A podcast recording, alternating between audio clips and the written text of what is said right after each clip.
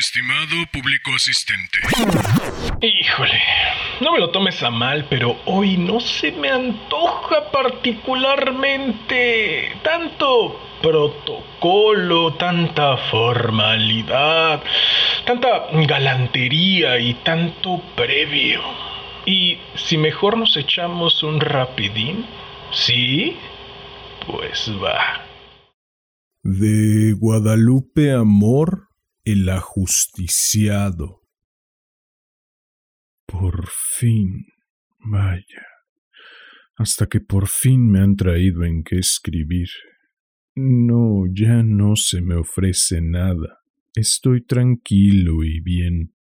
Por favor, procure que no me molesten más. Déjeme escribir. Sí, creo que son suficientes estas hojas. Gracias. Qué tranquilidad tan grande siento en estos momentos definitivos de mi vida. De mi vida, de esta vida de cuarenta y seis años donde el pensamiento de la muerte fue el más preponderante y continuo de mis oficios. Es cierto que me ocupé desde niño en variados quehaceres, pero jamás ninguno logró desplazar mi obsesión. De muy joven mitigaba mi pensamiento de sus angustias la fe cristiana que me inculcó mi madre, pero bien pronto perdí mis principios y, desarraigado de dogmas y de familia, me salí de mi tierra natal, Puerto Rico, para lanzarme en una serie de aventurados trabajos con los que pretendí, más que ganarme la vida, escapar de mi mortuoria persecución. Me metí de marino creyendo que la grandeza de las aguas ahogaría mi miedo. En vano. Pronto tomé terror al mar y su recuerdo movible multiplicaba mis temores. Estuve en Panamá, en Honduras, en México, haciendo de todo, desde transportar bultos pesados en los muelles hasta vender corbatas pintorescas y modestas dosis de cocaína que emboscaba dentro entre la mercancía. Ninguno de mis trabajos me permitió alejar de mí el pensamiento clave de mi vida, cuando tomaba copas, mi congoja se acentuaba y el contacto con mujeres me producía apenas pasado el supremo momento temores indecibles. Al comer tenía la sensación de estar nutriendo a mis microbios y al pensar que perdurasen más que yo me arrastraba a desesperaciones que iban hundiéndome en el insomnio. Pensé no solo vender drogas, sino participar de su alucinante ponzoña.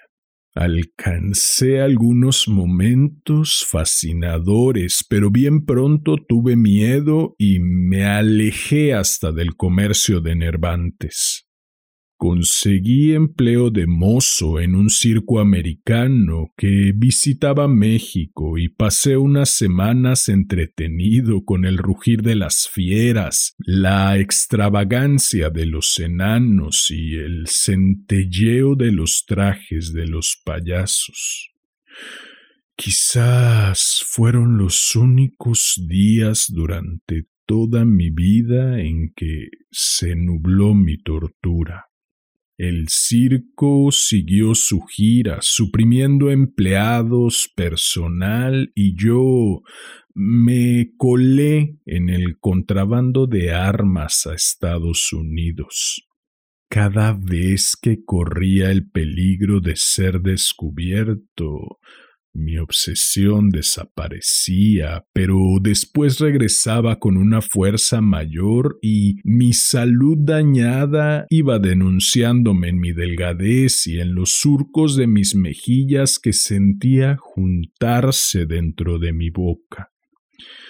No podía más. Aquello era demoledor se acentuó con la idea de que cada día, cada hora, cada minuto o segundo que pasaba eran un segundo, un minuto, una hora, un día menos que yo vivía.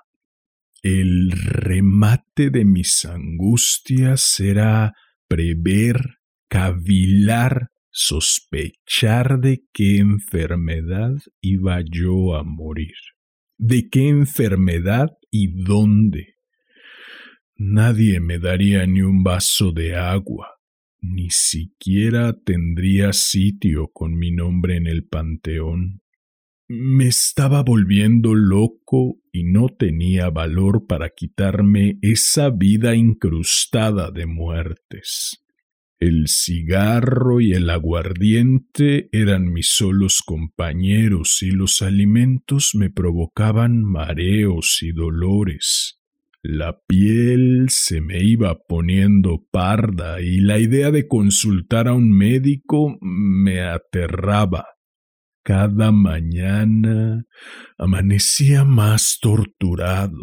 ¿De qué de qué iba a morir y cuándo y cerca de... Ya no pude más.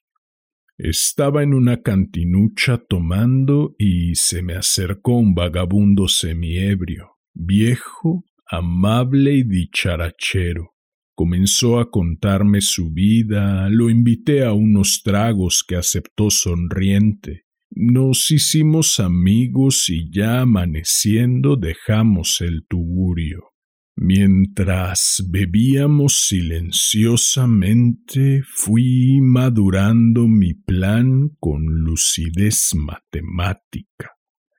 Tomé las últimas copas ya sin miedo y sintiéndome libre de mi obsesión.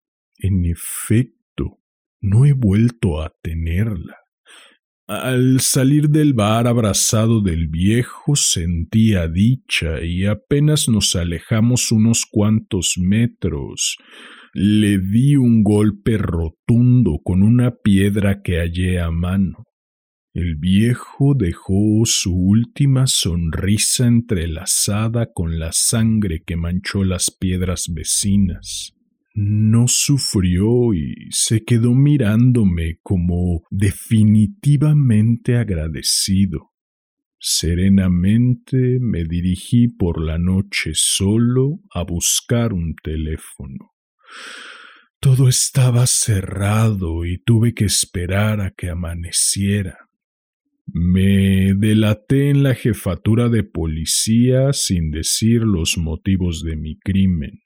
Me trajeron a esta cárcel y la sentencia no tuvo titubeos. A la cámara de gas por homicidio.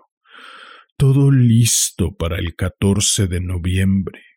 Qué fáciles fueron los dos meses antes de esta fecha. No volví a tener trastornos y mi apetito cambió pronto el color de mi piel. Viví en la cárcel bien tratado y sin congojas. Ya no tenía de qué preocuparme. Antes de cometido el crimen, me enteré bien de que en la cámara de gas no se sufría apenas. Pasé unas semanas sin miedo y hasta estos instantes no he tenido ninguno. Cuando me leyeron la sentencia me quedé tranquilo, más aún lleno de paz. Todos los empleados de la cárcel han sido muy gentiles conmigo y el confesor me ha hecho varias visitas rogándome que me arrepienta. Agradezco su intención, pero no me arrepiento. Estoy sereno como jamás lo estuve. Ya no tengo miedo de morir y me llena de dicha saber que seré correctamente tratado en mis últimos momentos y que no tendré dolores, ni una larga agonía, ni nada de aquellas obsesiones que aluciné mientras estuve libre.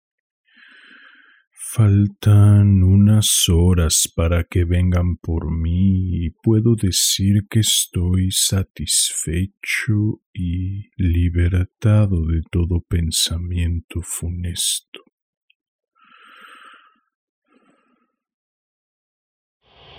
¿Qué tal? Nada mal, ¿no? ¿Qué dices? ¿Te espero el próximo jueves para otro rapidín?